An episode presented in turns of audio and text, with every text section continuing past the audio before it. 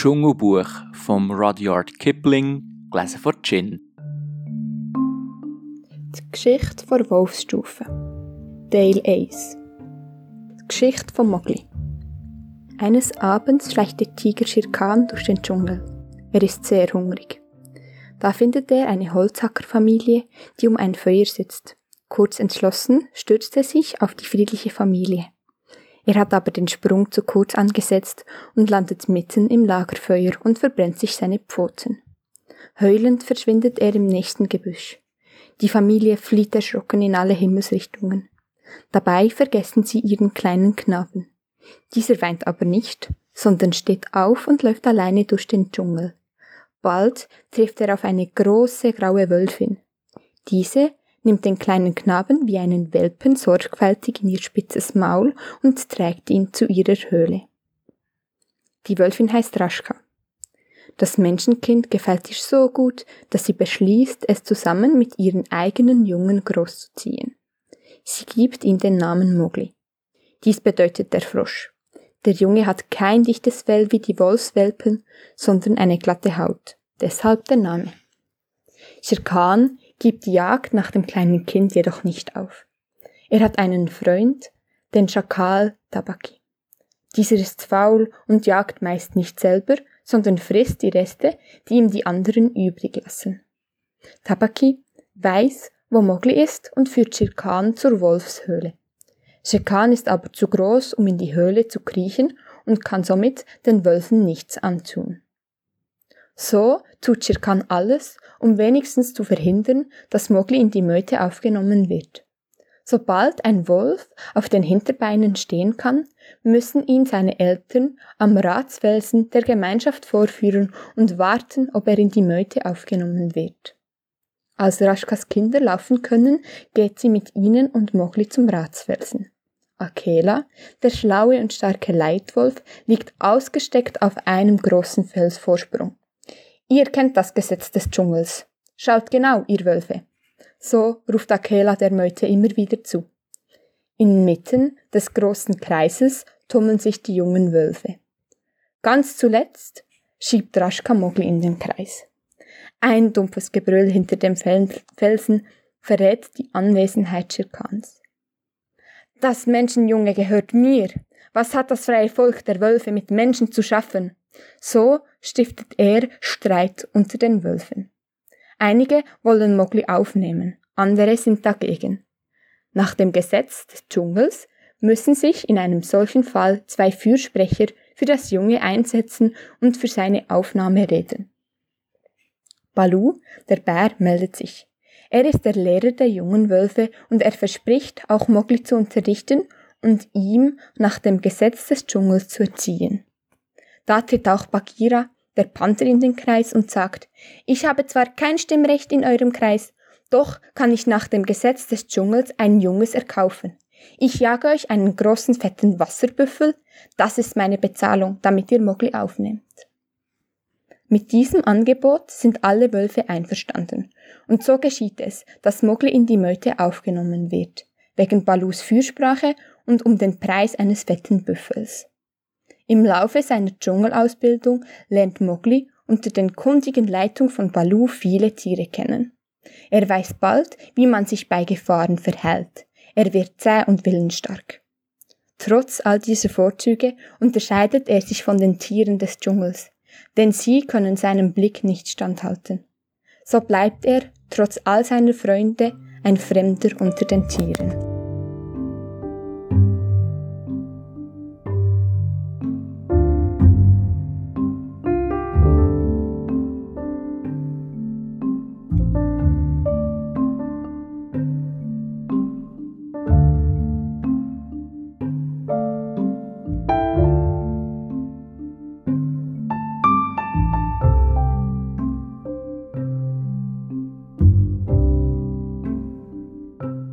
Teil 2 Die Geschichte von Tama Am Rande des Dschungels steht das Dorf Midurai. Es besteht nur aus ein paar Hütten.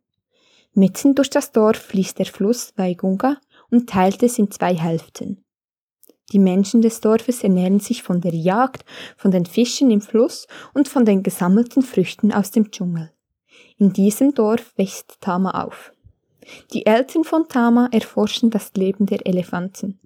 Dadurch hat Tama schon als kleines Kind Kontakt mit Elefanten, spielt und verbringt viel Zeit mit ihnen. Auch Tamas Name steht im Zusammenhang mit den Elefanten. Er geht auf Ta, den allerersten Elefanten und Schöpfer des Dschungels, zurück. Tamas Eltern besuchen häufig entlegene Elefantenherden, um diese zu erforschen. Tama wartet oft sehnsüchtig darauf, dass ihre Eltern endlich die Hütte verlassen, um auf Expedition zu gehen. Auch dieses Mal werden sie erst nach einigen Tagen zurückkehren, denn der Weg zu den Elefantenherden ist beschwerlich und lang. Wenn dann endlich eine Herde gesichtet ist, beobachten die Eltern während mehrerer Tage das Verhalten der einzelnen Elefanten genau. Tama muss wie immer versprechen, nur in Begleitung von Mbada das Dorf zu verlassen und in den Dschungel zu gehen. Mbada ist eine junge Elefantendame, die im Dorf bei den Menschen aufgewachsen ist. Tama kennt Mbada, seit sie denken kann. Sie ist in Mbadas Schatten zur Welt gekommen. Bevor sie laufen konnte, hatte sie mit Mbadas Rüsselspitze gespielt und später hat sie sie zur Tränke geführt. In Gedanken ist Tama die meiste Zeit im Dschungel. Sie liebte es, auf dem Rücken von Nbada durch den Dschungel zu reiten, Tiere zu beobachten und Freundschaften zu schließen. Jeder Tag im Dschungel ist spannend und interessant. Als die Eltern aus ihrem Blickfeld verschwunden sind, machte sich schleunigst auf den Weg zu Nbadas Gehege. Nbada wartet bereits ungeduldig auf sie. Als Tama auf den Rücken von Nbada klettert, merkt sie, wie nervös Nbada ist und erfährt auch schnell warum. Ihre Freundin Lady Wukai, die freche Kakadu-Dame, hat Nbada erzählt, dass eine Herde Elefanten ganz in der Nähe des Dorfes Midurai rastet. Nbada, die im Dorf nur selten Kontakt zu ihren Artgenossen hat, will unbedingt diese Herde besuchen. Tama ist einverstanden und Lady Wukai führt die beiden zur Elefantenherde. Die Herde heißt Banyan. Die Elefanten sind gerade bei ihrem täglichen Schlammbad, als sie, als die drei zu ihnen stoßen. Etwas skeptisch beschnuppern sie die Neuankömmlinge. Sie wissen nicht recht, was sie von den kleinen Elefanten mit einem Mädchen und einem Kakadu auf ihrem Rücken halten sollen. Zudem riecht ein Bader nach dem Dorf der Menschen. Das verunsichert sie noch mehr. Tama wird es auf Nbadas Rücken ein wenig unheimlich zumute, als immer mehr der mächtigen Tiere die drei umringen und ihre großen Rüssel nach ihnen ausstrecken. Lady Wukai stellt nervös ihren Kamm hoch und auch Nbada beginnt leicht zu zittern. Da nimmt Tama ihren Mut zusammen und sagt mit fester Stimme in der Sprache der Elefanten. Guten Tag, ihr Elefanten! Wir kommen vom Dorf Midurai und wollen eure Freunde werden. Die Elefanten sind beeindruckt, dass das Mädchen ihre Sprache spricht. Hatti, der Anführer der Herde, tritt an die Gruppe heran. Respektvoll gehen die anderen Elefanten zur Seite, damit Hatti ganz nahe am Tama und Bada herantreten kann. Du suchst also unsere Freundschaft? fragt er. Aber du kennst uns doch gar nicht? Woher willst du denn wissen, ob wir überhaupt zueinander passen? Fährt er mit seiner beeindruckenden tiefen Stimme fort. Auf diese Frage ist Tama nicht vorbereitet. Erstaunt denkt sie nach. Dann müssen wir uns eben zuerst kennenlernen, und dann können wir Freunde werden, erwidert sie schließlich. Die Antwort gefällt Hattie. Langsam nickt er mit seinem Riesenkopf. Du hast recht, kleines Mädchen, meint er. Dann hebt er seinen Rüssel zum Himmel und trompetet laut. Ihr seid uns willkommen und könnt bei uns bleiben, um uns kennenzulernen. Und was Hatti beschließt, das gilt. Alle Elefanten und auch alle anderen Tiere des Dschungels halten sich daran. Sogar Shere Khan respektiert Hattis Entscheide. Nbada schließt sich den jungen Elefanten an, die etwas abseits von ihren Eltern baden. Die älteste der jungen Elefanten ist Mia. Sie passt auf die Jüngeren auf und stellt Bada den anderen Elefantenkindern vor und sieht zu, dass sie gut aufgenommen wird. Tama spielt zusammen mit Tomto, dem jüngsten Elefantenkind, am Ufer, während Bada mit den anderen jungen Elefanten im Wasser tobt. Tomto ist erst wenige Wochen alt. Für ihn und Tama wäre es im Wasser zwischen all den schweren Elefanten zu gefährlich. Nach dem Bad versammeln sich die Elefanten im Schatten der großen Bäume und erzählen sich Geschichten über die vergangene Zeit im Dschungel. Interessiert und aufmerksam hören ihnen Tama und Nbada zu. Die Zeit vergeht wie im Flug. Schon bald neigt sich die Sonne gegen Westen und Lady Wukai mahnt zum Aufbruch. Von diesem Tag an besuchen Tama, Nbada und Lady Wukai die Herde Banyan so oft wie möglich.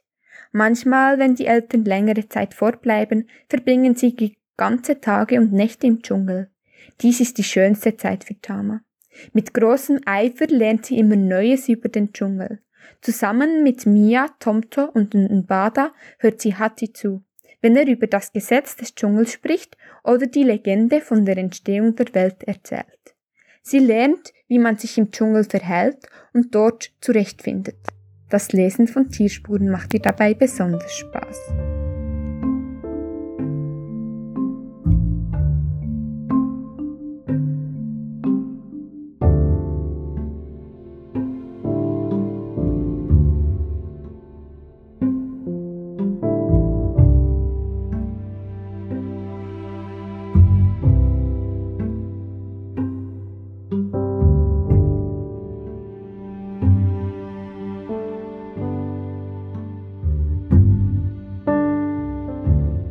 Teil 3 Das Treffen am Wasserloch Seit einiger Zeit ist das Wasser im Dschungel knapp. Die nächste Regenzeit liegt noch nicht in der Luft, darum entschließen sich die Dschungelbewohner zu einem Treffen am Wasserloch. Dort soll besprochen werden, wie mit dem wenigen Wasser umgegangen werden soll. Mowgli wartet ungeduldig auf dieses Treffen. Es ist immer aufregend und lehrreich, wenn sich die Tiere des Dschungels zu einem Treffen versammeln. Balu, der sonst immer großzügig ist, will ihm jedoch verbieten, dabei zu sein, da bei solchen Treffen die Emotionen hochgehen. Nicht selten führen Meinungsverschiedenheiten zu Kämpfen, die mit Verletzten enden.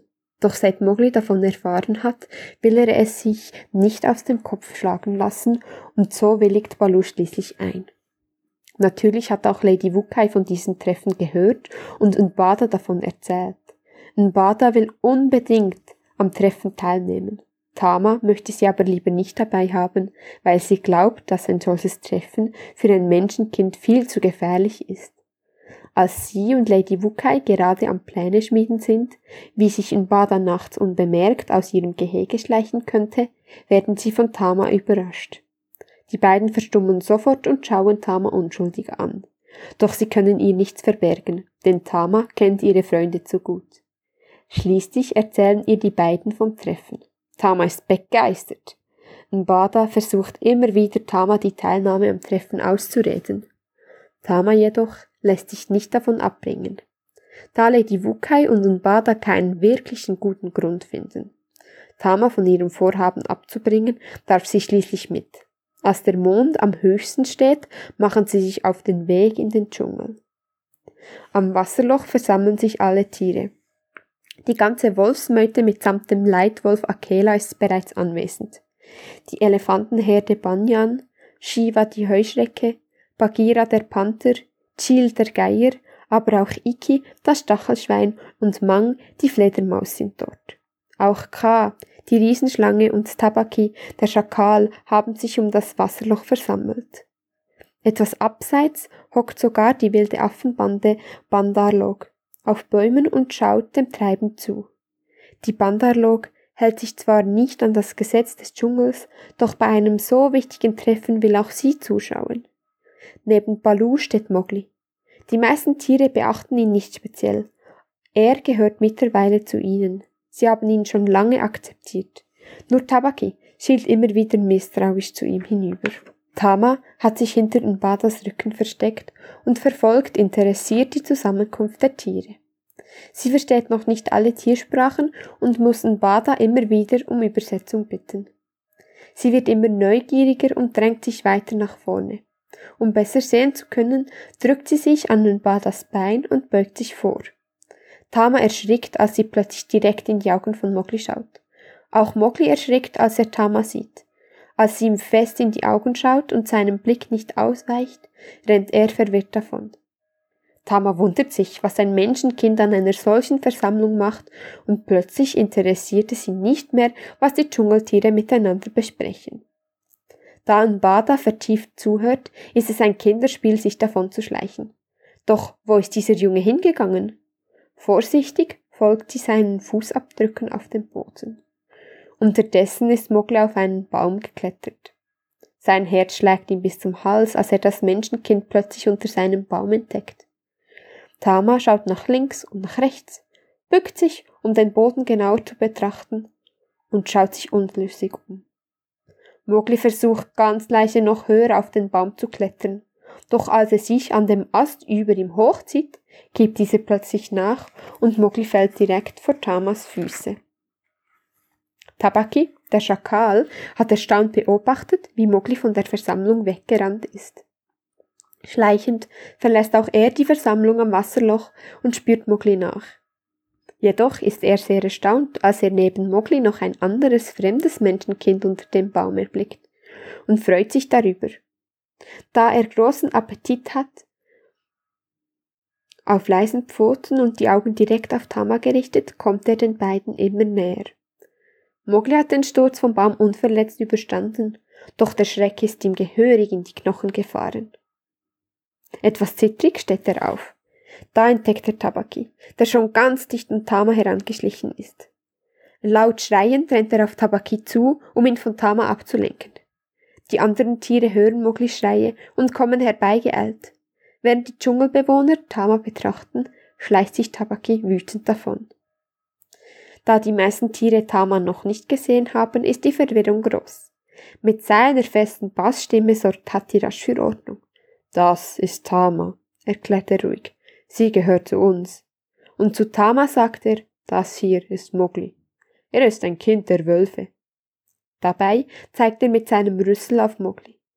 Ihr habt euch wohl gerade kennengelernt, meint er mit einem Augenzwinkern.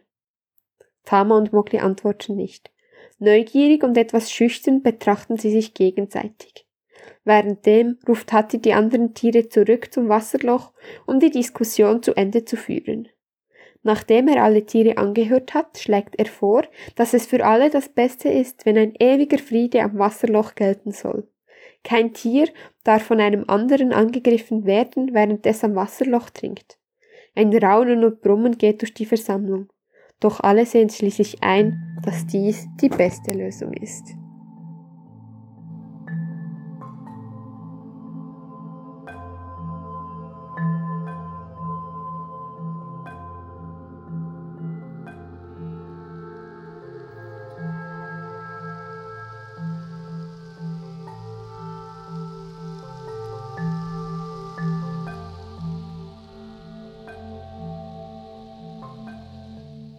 Teil 4 Seit dem Treffen am Wasserloch ist einige Zeit vergangen.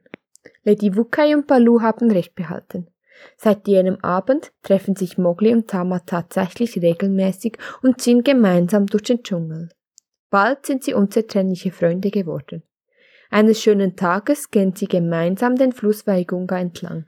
Als sie vom Gehen müde werden, setzen sie sich ans Flussufer und werfen Steine ins Wasser. Verträumt schauen sie den kreisrunden Wellen zu, die sich dabei bilden. Wie ist Tati eigentlich so klug und weise geworden? fragt Mogli plötzlich.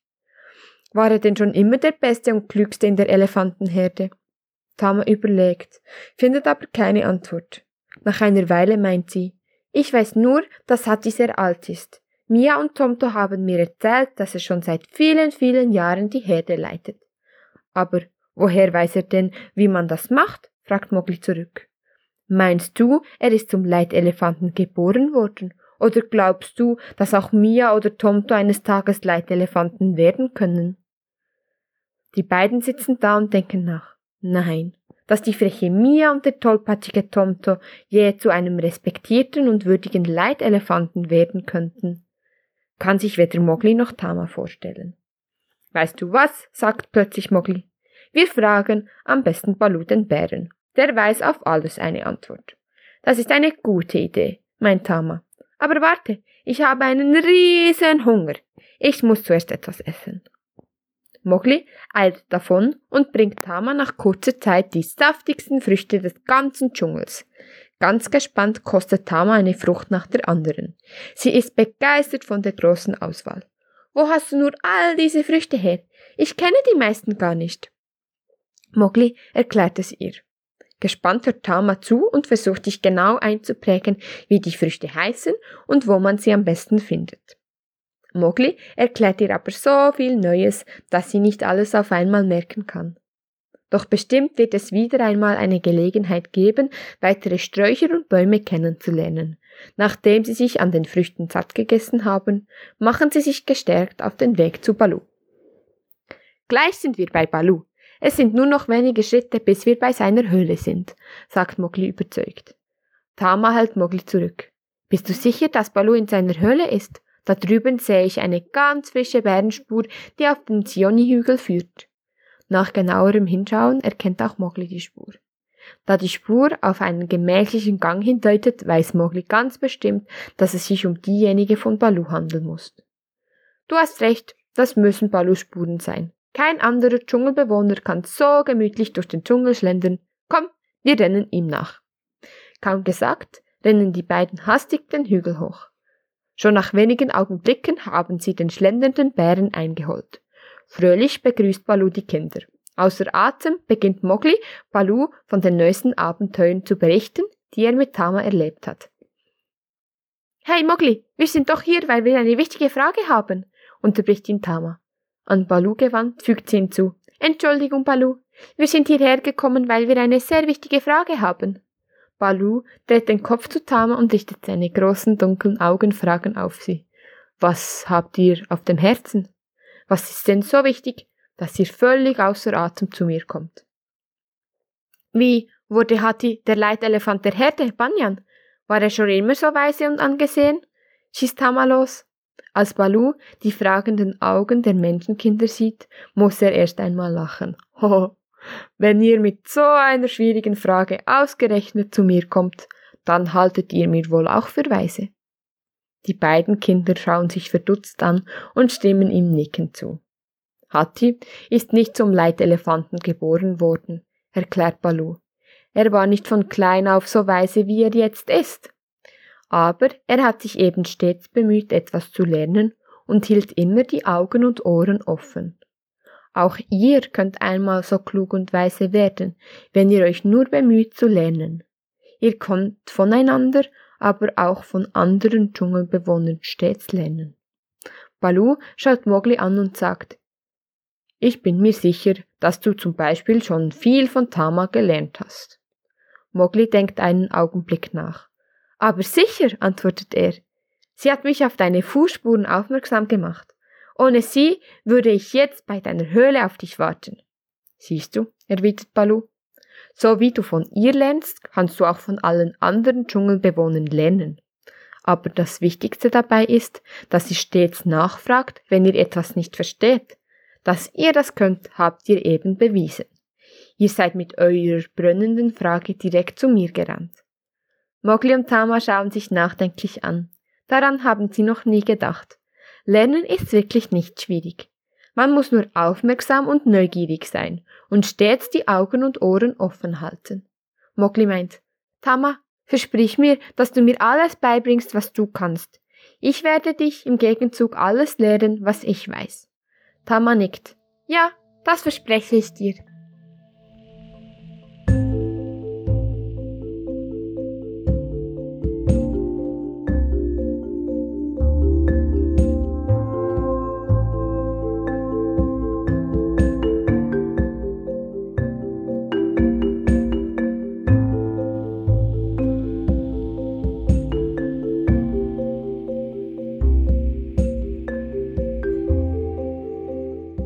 Teil 5 Die wilde Affenbande Es ist später Nachmittag im Dschungel. Nach einem ausgiebigen Steifzug zum Wasserfall und einem erschöpfenden Bad liegen Tama und Mogli schlafend im Schatten eines großen Baumes. Plötzlich reißen lautes Gebrüll und knackende Äste Tama aus dem Schlaf. Schlaftrunken blickt sie auf. Da entdeckt sie eine Bande wilder Affen, die sich rasch nähert. Mit einem riesigen Tumult schwingen sie sich von Baum zu Baum. Erschrocken, aber flink, greift Tama nach großen Farnblättern und versucht sich damit zuzudecken. Inzwischen ist auch Mogli erwacht und hilft ihr dabei. Er drückt sich fest an Tama und beruhigt sie. Keine Angst, wir müssen uns nur still verhalten, dann sehen sie uns nicht. Regungslos sitzen die beiden unter den Farnblättern, während sich die Affen über ihnen mit großem Lärm durch die Baumkronen hangeln. Nach einigen Augenblicken wird es still. Die Affen haben sich wieder entfernt. Sie haben Tama und Mogli zum Glück nicht gesehen. Das war die Bandarlog, erklärt Mogli. Sie lebt in der alten, verlassenen Stadt. Er erzählt Tama von seinem Erlebnis mit dieser Affenbande. Es ist schon einige Zeit her, als er von der Bandarlog in ihre Stadt verschleppt wurde. Nur mit der Hilfe seiner Freunde Bagheera, Balu und Ka der Riesenschlange ist Mowgli damals heil davongekommen. Die Bandarlog lebt ganz abseits von den anderen Dschungelbewohnern und hält sich nicht an das Dschungelgesetz. Alle Dschungelbewohner, auch die anderen Affengruppen, meiden die Mitglieder der Bandarlog, denn sie sind böse, schamlos, schmutzig und wollen immer auffallen. Sie prahlen sogar, dass sie das größte und mächtigste Volk im Dschungel seien. Doch wer sie kennt, der weiß, dass von ihnen jeder nur an seinen eigenen Vorteil denkt. Psst, sie kommen wieder, unterbricht ihn Tama. Diesmal ist neben dem Kreischen der Bandarlog noch etwas anderes zu hören. Es klingt wie ein gequältes Winseln. Mutig steckt Tama den Kopf unter den Farnblättern hervor. Schau, wie sie dort im Gebüsch einen kranken Wolf quälen, flüstert sie. Anstatt ihm zu helfen, verspotten sie ihn und bewerfen ihn mit Nüssen. Entsetzt fährt Mogli hoch und schaut zu den Affen hinüber. Sein Kopf ist hochrot vor Wut und Tama fürchtet einen Augenblick, er würde sich ganz alleine auf die Affenbande stürzen. Schon will sie ihn packen und zurückhalten, da stößt Mogli ein lautes Geheul aus. Die Affen hören es und blicken sich staut um. Bald entdecken sie Mogli und Tama. Hilf mit, sagt Mogli zu Tama und stößt wieder ein markerschütterndes Geheul aus. Tama stimmt mit ein. Einen Augenblick sind die Affen verunsichert, doch dann kommen sie auf Tama und Mogli zu. Noch bevor die Affen die beiden Kinder erreichen, bricht ein Wolfsrudel aus dem Gebüsch und eilt ihnen heulend zu Hilfe. Die Affen kreischen erschrocken auf und verschwinden rasch im dichten Dschungel. Später sitzen Tama und Mogli wieder am Flussufer. Wieso sind die Affen der Bandarlog bloß so gemein? fragt Tama. Wie können sie so miteinander leben? Du kennst doch das Dschungelgesetz, fragt Mogli. Tama nickt. Hatti hat es mir beigebracht. Alle Dschungelbewohner sollen einander helfen und wir sollen den Dschungel mitsamt seinen Pflanzen und Tieren täglich mit all unseren Sinnen neu entdecken und ihn als unsere Heimat achten und respektieren. Und genau das beachtet die Bandarlog eben nicht, meint Mowgli und erzählt Tama, dass auch er das Dschungelgesetz als kleines Kind als mühsam empfunden habe. Immer diese Regeln. Ich glaubte, sie würden mir jeden Spaß nehmen. Als ich dann älter wurde, habe ich mich an das Gesetz gewöhnt. Heute ist es für mich selbstverständlich. Aber erst an dem Tag, an dem ich von der Bandarlog verschleppt wurde, fiel mir auf, wie wichtig das Dschungelgesetz eigentlich ist ohne das Gesetz können diese Affen nichts gemeinsam erreichen. Sie sind egoistisch und wild und erinnern eher an eine Gruppe spielender Bengel als an ein kluges Volk, wie es die Wölfe oder die Elefanten sind. Still sitzen die beiden Kinder da und denken über das Dschungelgesetz nach. Da springt Tama auf. Komm, wir versprechen einander, dass wir uns an das Dschungelgesetz halten, ruft Tama. Warum sollen wir an, so, warum sollen wir uns das versprechen? fragt Mowgli erstaunt. Damit zeigen wir, dass wir immer zu der großen Familie der Dschungelbewohner gehören wollen, erklärt Tama. Und wenn ich dir das verspreche und du es mir versprichst, versprichst, geben wir uns gegenseitig Kraft, uns auch in schwierigen Zeiten daran zu halten. Das löscht Mogli ein. Er überlegt kurz, springt auf und rennt davon. Nach kurzer Zeit kehrt er mit einem kleinen Stück Holz und zwei dünnen Lianen zurück. Komm, wir halten das Holzstück an beiden Enden, während wir uns versprechen, uns an das Dschungelgesetz zu halten. Danach brechen wir das Holz in der Mitte durch, knoten es an die dünne Liane und hängen es uns um den Hals. So erinnern wir uns immer an diesen Moment und an unsere Versprechen. Tama ist damit einverstanden. Sie greift sich an das Ende des Holzstückchens und schaut Mogli in die Augen. Wir versprechen, dass wir uns immer an das Dschungelgesetz halten wollen, sprechen beide vor. Wir wollen auf alle Tiere im Dschungel Rücksicht nehmen, den Dschungel täglich mit all unseren Sinnen neu entdecken und ihn als unsere Heimat achten und respektieren. Dann brechen Sie das Holz in der Mitte entzwei. Geschickt knöpfen Sie das kleine Stück Holz an die Liane und hängen es sich gegenseitig um den Hals. Als sie stolz aufschauen, sehen sie, dass sich die Sonne dem Horizont genähert hat. Es wird nun Zeit, sich zu verabschieden. Und sie gehen getrennte Wege nach Hause. Tama ist überglücklich, denn obwohl alles beim Alten ist, ist es doch etwas anders. Sie fühlt sich seit heute noch stärker mit Mowgli und den restlichen Dschungelbewohnern verbunden.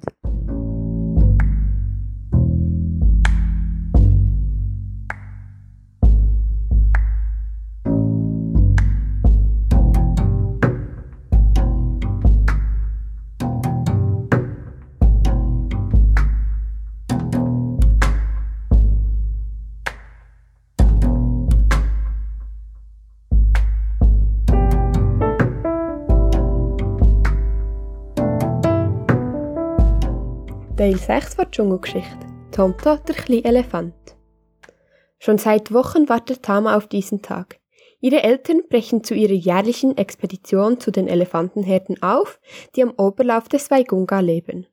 Da der Weg zu den Herden zwei Tage und die Beobachtung nochmals vier Tage dauern sollen, werden sie eine ganze Woche abwesend sein. Tama hat mit Mbado und ihren Eltern vereinbart, dass diese Zeit im Dschungel bei der Elefantenherde Banyan zu verbringen. Zum ersten Mal wird Tama mehr als nur eine Nacht bei der Herde sein. Tama freut sich riesig. Obwohl sie die Elefantenherde Banyan gut kennt, ist sie ein wenig nervös. Ungeduldig wartet Tama auf Lady Wukais Ankunft. Da, endlich kommt Lady Wukai aus dem Dschungel geflattert und teilt mit, wo sich die Herde Banyan aufhält. Sobald die Eltern gehen, machen sich Tama und ihre beiden Freunde auf den Weg. Geschickt bewegen sie sich durch den Dschungel und schon bald stoßen sie zur Elefantenherde, welche auf einer kleinen Lichtung am Fressen ist.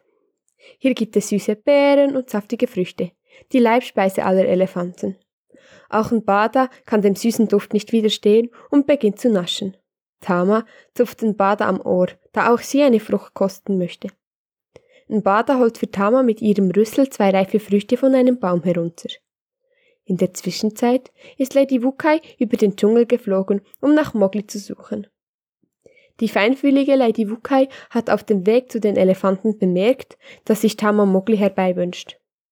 Tama freut sich riesig, als plötzlich Lady Wukai und Mowgli aus dem Dschungel auftauchen. Am nächsten Tag möchten die jungen Elefanten ohne die ganze Herde einen Streifzug durch den Dschungel machen.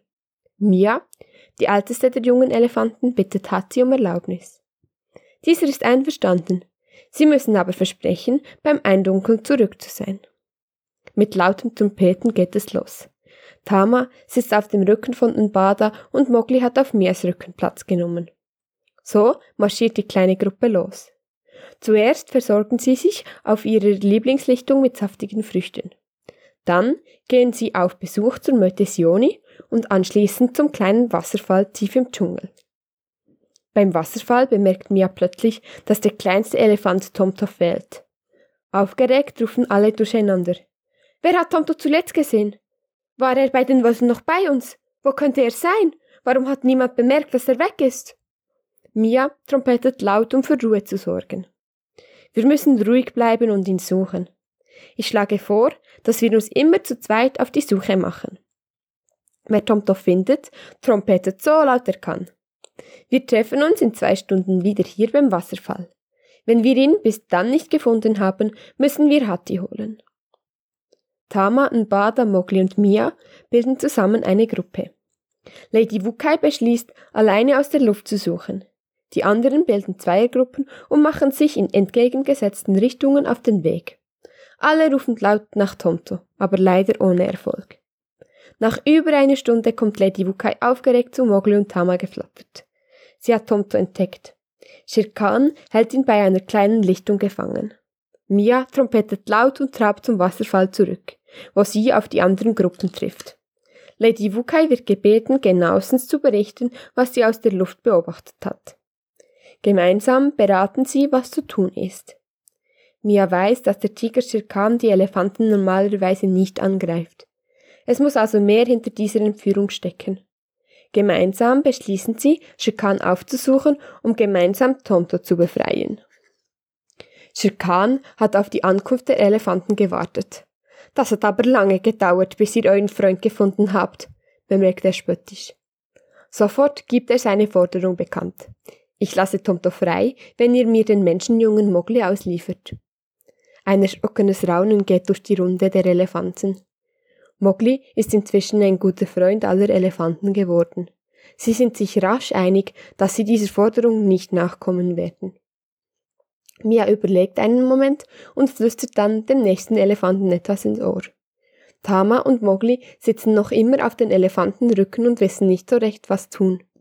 Die Botschaft macht die Runde. Zu Mogli und Tama sagt Mia, bleibt nur auf unseren Rücken, da seid ihr sicher. Plötzlich geht alles ganz schnell. Mia gibt ein Zeichen, worauf sich die Elefanten zu einem Kreis um Tomto und Shirkan formieren. Langsam schließt sich der Kreis immer enger und sie stampfen auf Shirkan ein. Dieser merkt, dass er gegen die jungen Elefanten keine Chance hat und macht sich mit lautem Gejaule auf und davon. Tomto ist überglücklich, seine Freunde wiederzusehen. Glück gehabt, diesmal ist alles gut gelaufen. Aber nun ist es Zeit, sich auf den Heimweg zu machen, denn schon bald wird es dunkel. Die restlichen Tage bei der Elefantenherde Banyan sind nicht mehr so dramatisch deswegen aber überhaupt nicht weniger spannend. Glücklich und im Wissen, neue Freundschaften geschlossen zu haben, kehrt Tama am Ende der Woche ins Dorf Midurai zurück, wo ihre Eltern bereits auf sie warten.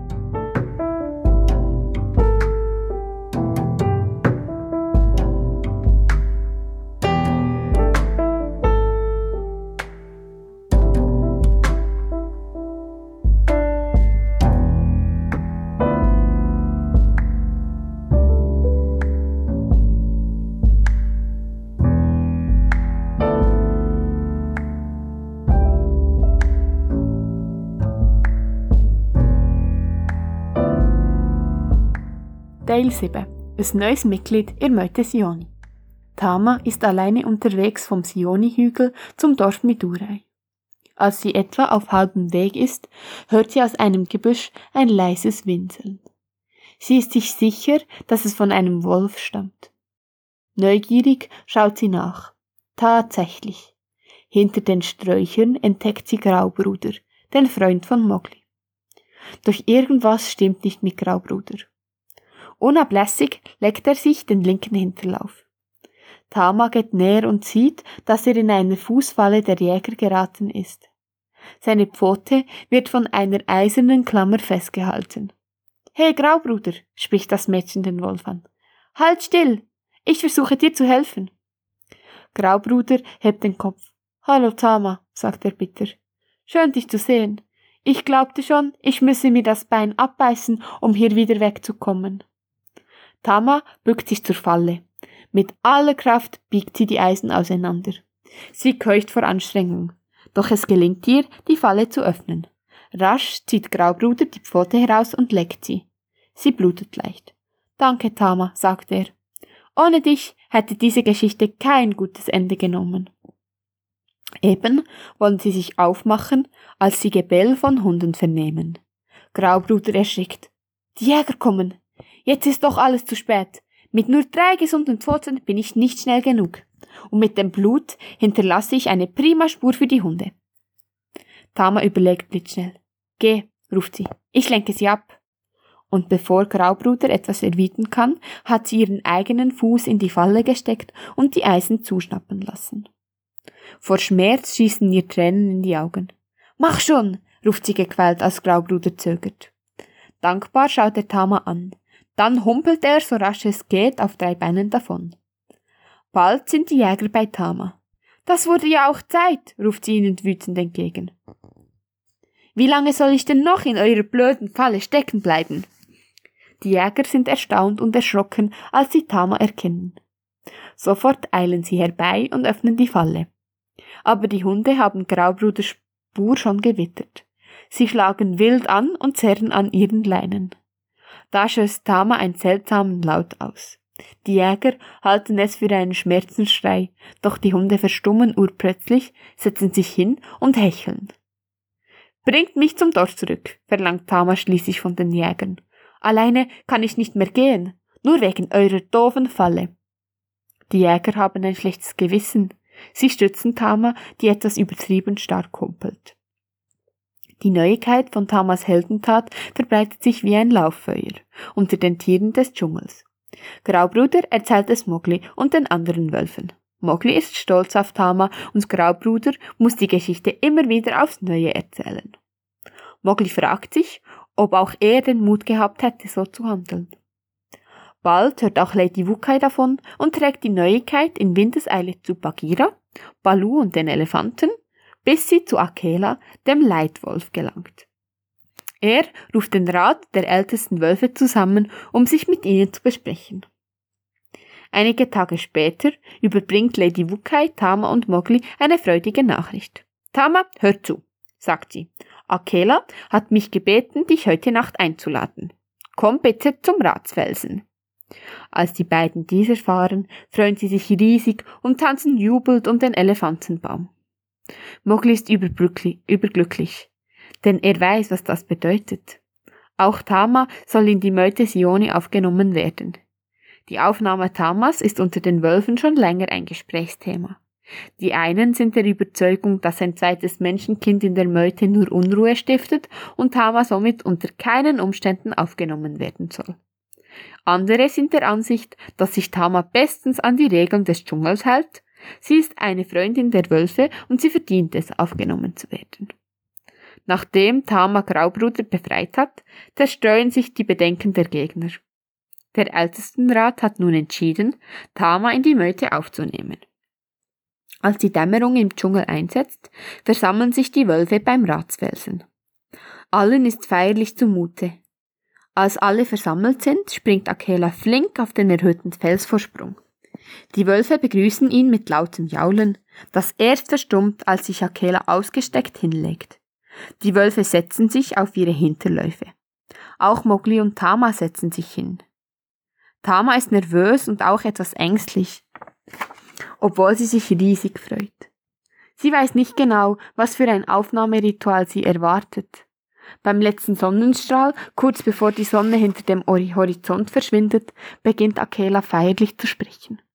Liebe Wölfe, heute sind wir zusammengekommen, um einen Wolf in unsere Meute aufzunehmen. Still wie immer, wenn sich die Meute am Ratsfelsen versammelt, lauschen die Wölfe den Worten Akelas. Auch die jungen Wölfe, die sonst immer wild herumtoben und nur selten ruhig sitzen können, nehmen sich zusammen.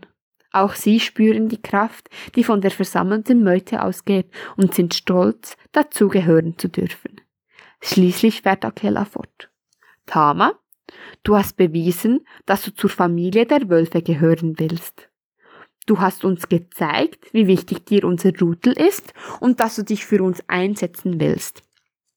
Akela macht eine kurze Pause, um seinen Worten Gewicht zu geben. Tama, wir möchten dich in unsere Meute aufnehmen und dich zu einem ebenbürtigen Mitglied ernennen. Mogli schubst Tama leicht an und raunt ihr ins Ohr.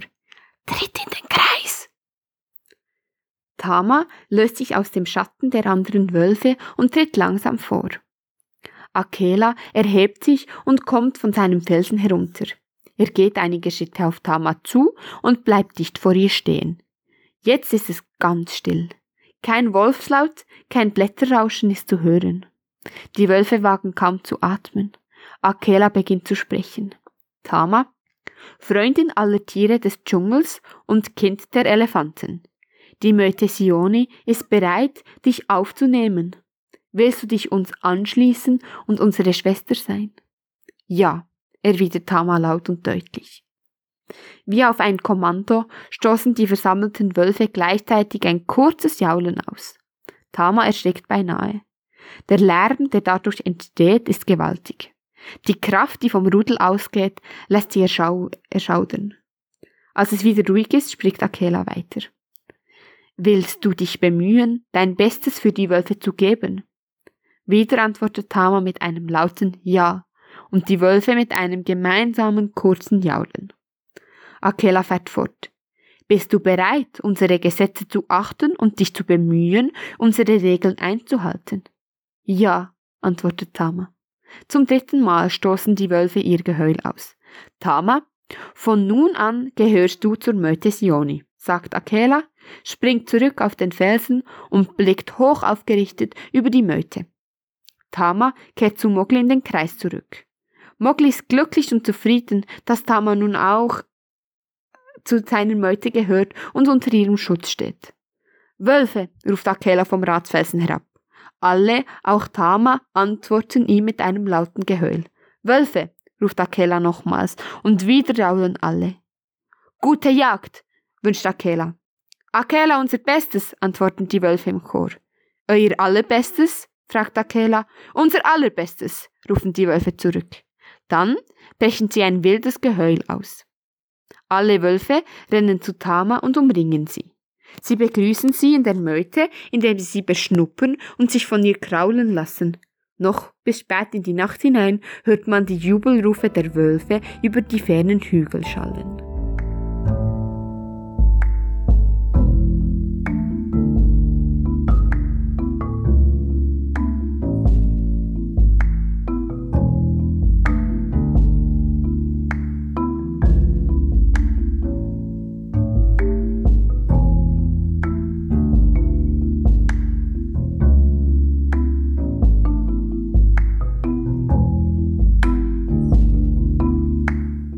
Teil 8 Ein unbekannter Lut Es duftet nach süßen Früchten und blüht in allen Farben. Heute ist der längste Tag des Jahres. Mogli, Tama und Balu treffen sich am Wasserloch auf der Suche nach Wasser und Schatten. Die Hitze macht schläfrig und schon bald schlummern die drei Freunde ein. Da kommt Lady Wukai aufgeregt angeflogen und weckt die drei. Noch etwas müde hören sie zu, was Lady Wukai berichtet. Sie hat einen Laut vernommen, den sie noch nie gehört hat. Ich weiß nicht, von welchem Tier er stammt. Mogli, du bist der Experte in Tiersprachen. Kannst du mir sagen, was der Laut bedeutet? Ich kann nichts hören, meint Mogli. Aber ich komme gerne mit und höre mir den Laut aus der Nähe an. Die Neugierde ist auch bei Tama geweckt. Balu möchte zwar lieber noch etwas vor sich hindösen, aber die Kinder und Lady Wukai drängen ihn, sie zu begleiten. Zu viert machen sie sich auf den Weg. Lady Wukai fliegt voraus zu dem Ort, wo sie den Laut zum letzten Mal vernommen hat. Aber da ist nichts mehr zu hören. Die Kinder stehen mitten im Dschungel und haben nun keinen Anhaltspunkt mehr, wohin sie gehen müssen. Lady Wukai flattert aufgeregt hin und her. Da, ruft Mogli. Könnt ihr's hören? Ganz leise höre ich etwas. Ein seltsames Grunzen. Tama schüttelt ungläubig den Kopf. Es ist schon fantastisch, welche Töne du hören kannst. Ich höre überhaupt nichts. Balu und Lady Wukai pflichten ihr bei. Auch sie können nichts hören.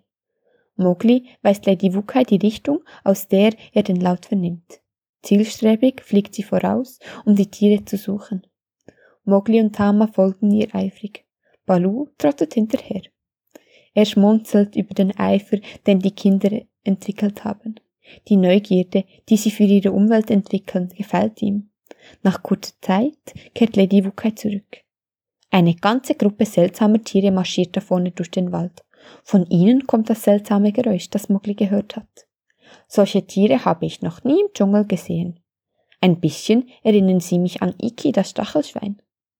Sie sind aber ein gutes Stück größer und anstelle von Stacheln haben sie ein Fell. Alle schauen gespannt zu Balu.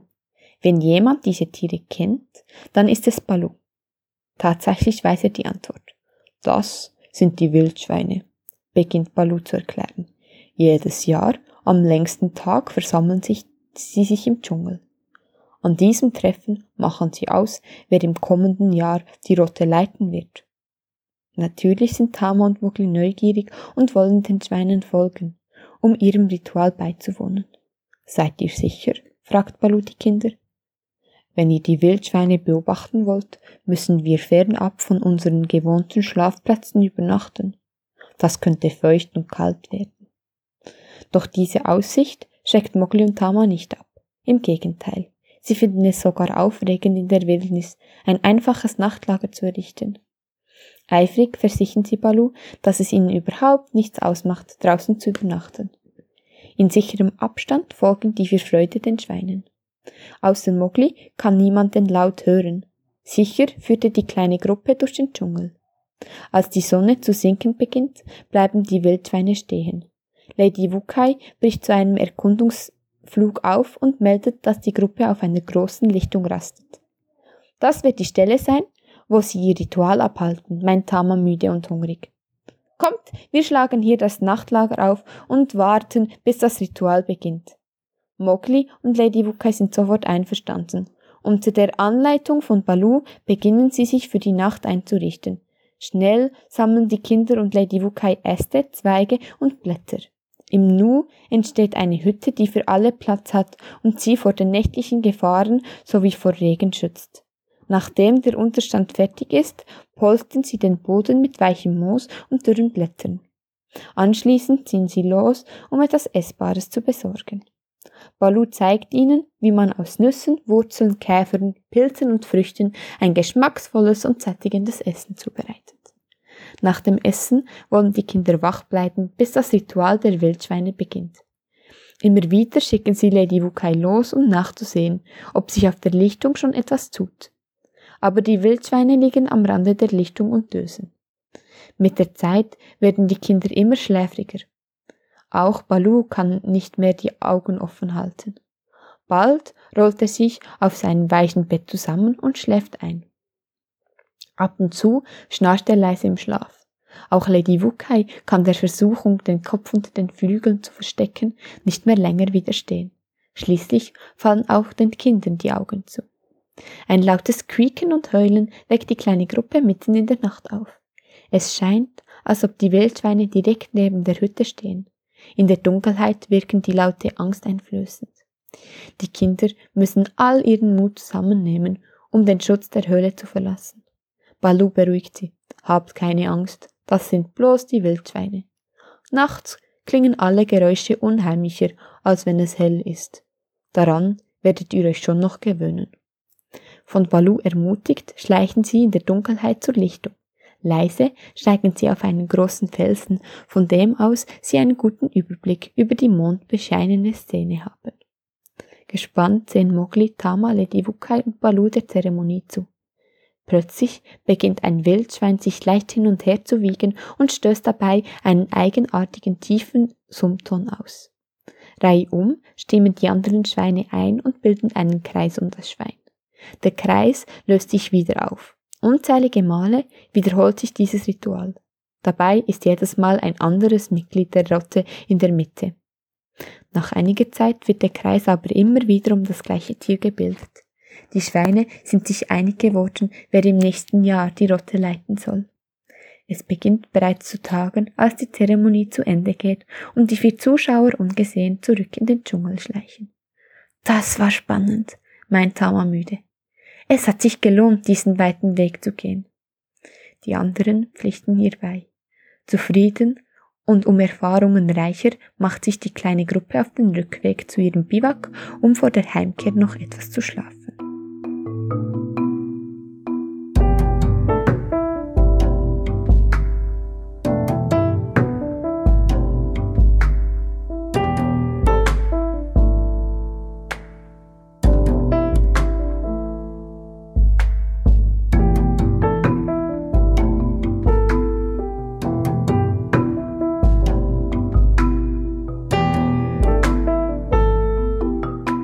Teil 9 Verstecken im Dschungel ist nicht einfach.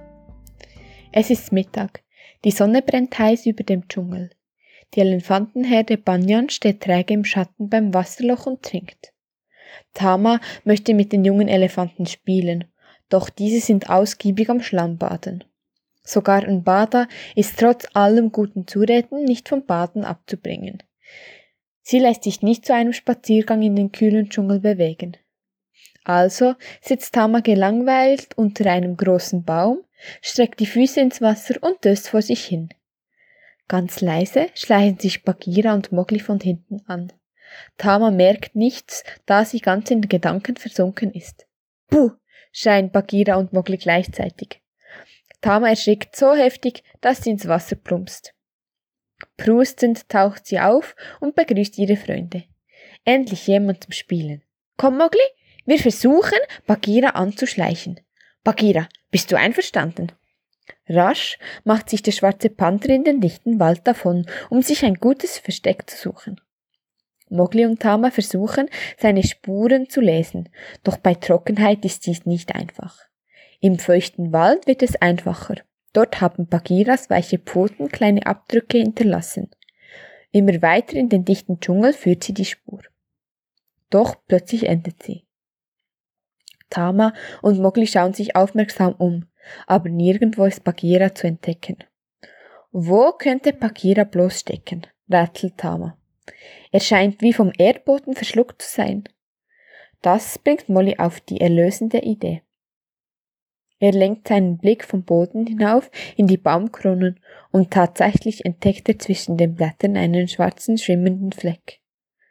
Mowgli tippt Tama auf die Schulter und zeigt ihr den Fleck. Geschickt klettern die beiden auf den Baum, wo sie Bagheera schmunzelnd begrüßt. Nun bin ich an der Reihe ruft Mogli aufgeregt, und schon ist er vom Baum heruntergeklettert. Tama und Bagheera hören erst das Rascheln der Blätter und dann Moglis Schritte auf dem Boden. Bagheera setzt zum Sprung an und landet sanft auf dem Boden. Tama klettert rasch nach unten. Beide folgen den Spuren von Mogli. Es ist nicht schwierig, Moglis Spuren zu folgen, denn er hat sich weder Mühe gegeben, sich zu verwischen, noch hat er versucht, falsche Fährten zu legen. Es dauert nicht lange, da entdeckt Tama Mowgli hinter einem Gebüsch. Leise schleicht sie sich an und überrascht ihn. Mowgli braust auf. Warum habt ihr mich schon gefunden? Das ist gemein. Wütend stampft er mit dem Fuß auf den Boden. Tama ist erstaunt über Moglis Reaktion. Das hätte sie von Mogli nicht erwartet. Bagheera weist ihn zurecht. Mogli, dies ist ein Spiel und wenn du nicht auf deine Spur achtest, dann ist es für uns leicht, dich zu finden. Sei froh, dass dies keine Verfolgung durch Schikan gewesen ist. Eigentlich weiß Mowgli genau, dass Bagheera recht hat, doch es fällt ihm schwer, das zuzugeben. Schmollend steht er da und blickt finster vor sich hin. Da bietet ihm Tama an, dass er es gleich noch einmal probieren darf. Auch wenn sie jetzt eigentlich an der Reihe wäre.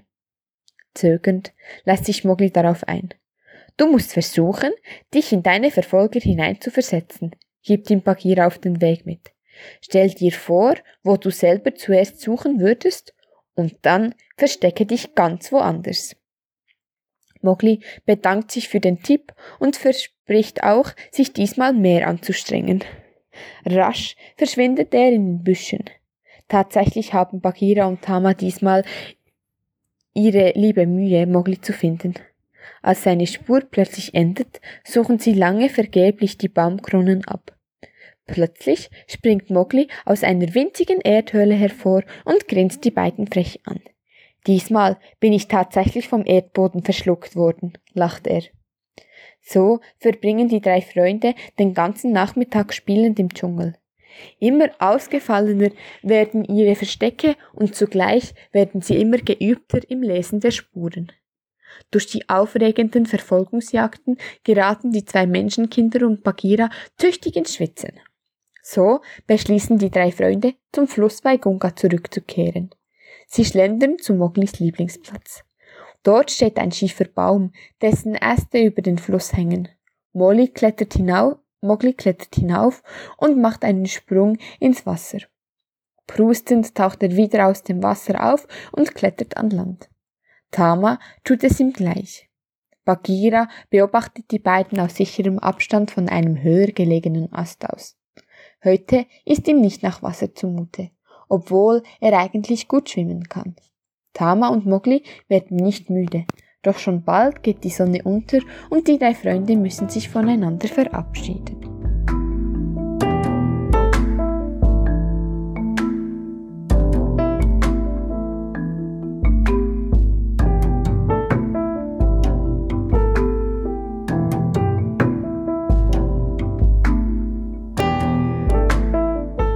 Teil 10 Die rote Blume Die Jahre vergehen.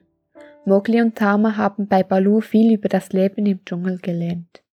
Sie wissen, welche Bäume essbare Früchte tragen. Sie kennen die verschiedenen Jagdrufe der Wölfe und können sich in kurzer Zeit aus Blättern und Fahnen ein Nachtlager bauen.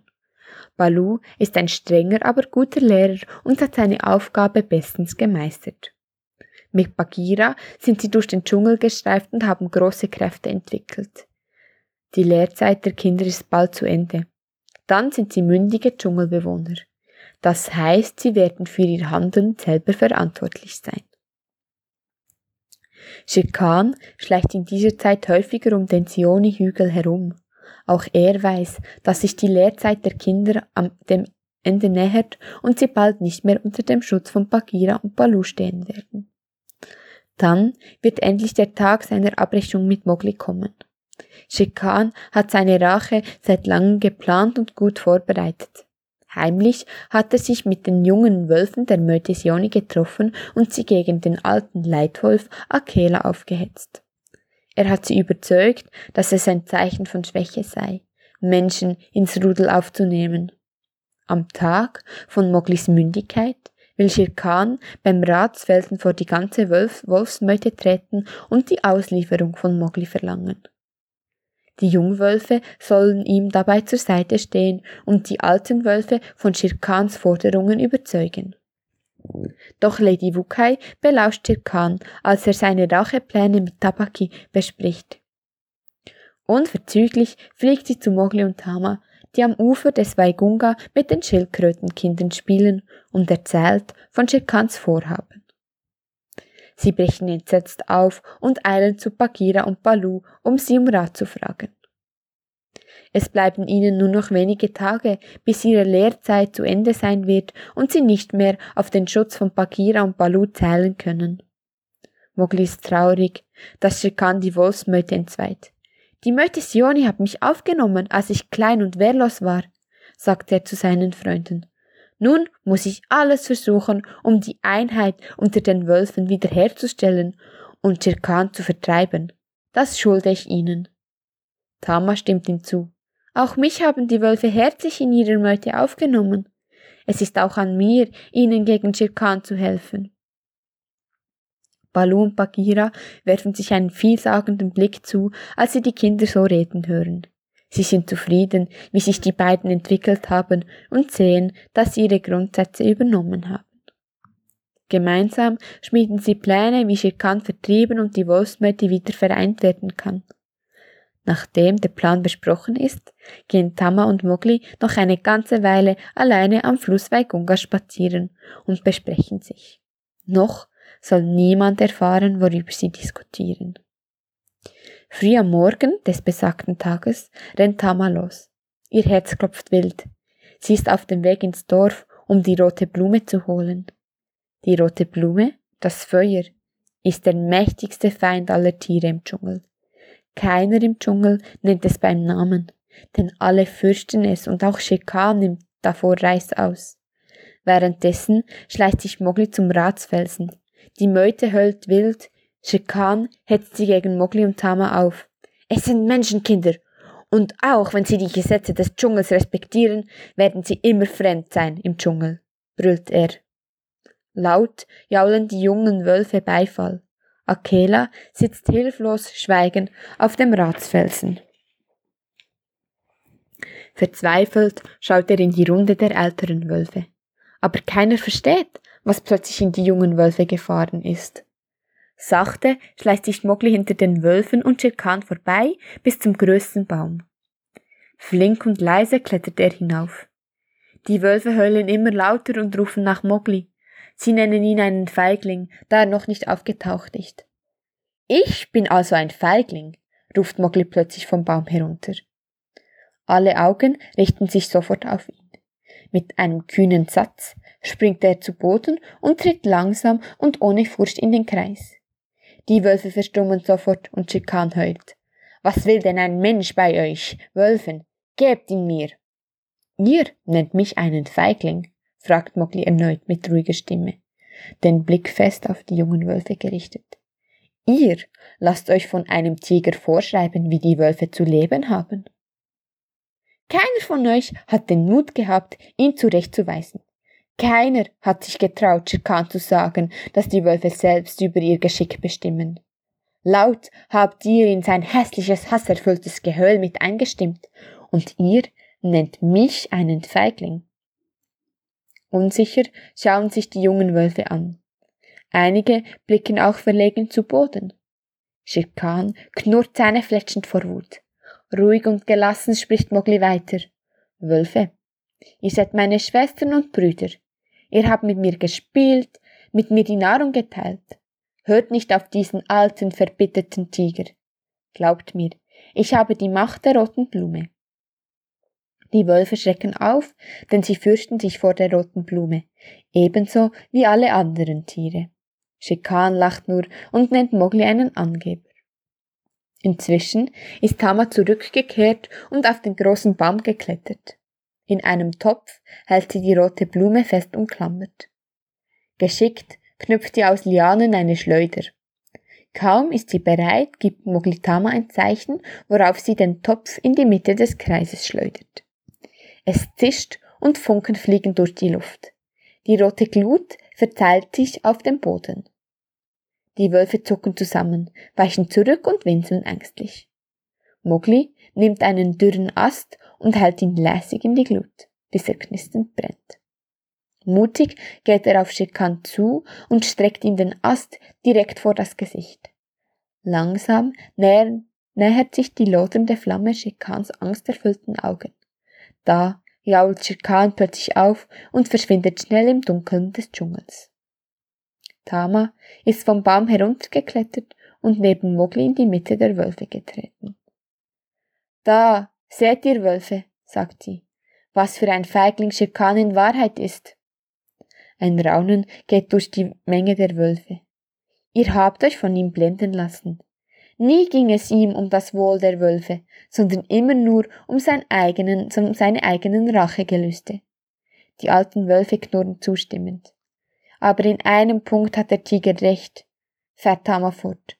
Mogli und ich, wir sind Menschen und werden immer Menschen bleiben. Auch wenn wir uns an das Dschungelgesetz halten. Wir sind euch dankbar für alles, was wir mit euch erleben durften.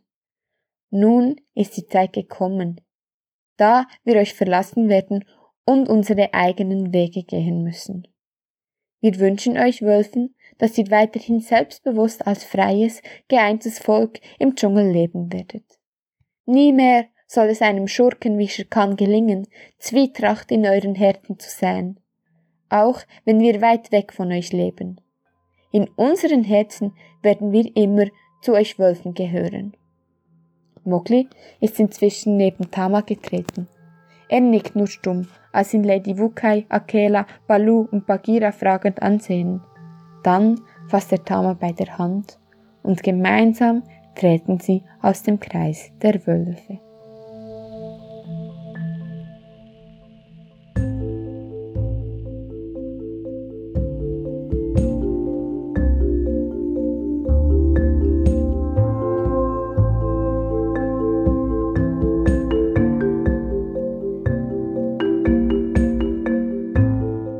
Das war das Dschungelbuch vom Rudyard Kipling. Erfassung für die Wolfsstufe der Schweizerischen Pfadibewegung. Vorgelesen für euch hat Gin. Übergangsmusik ist von Blue Dot Session.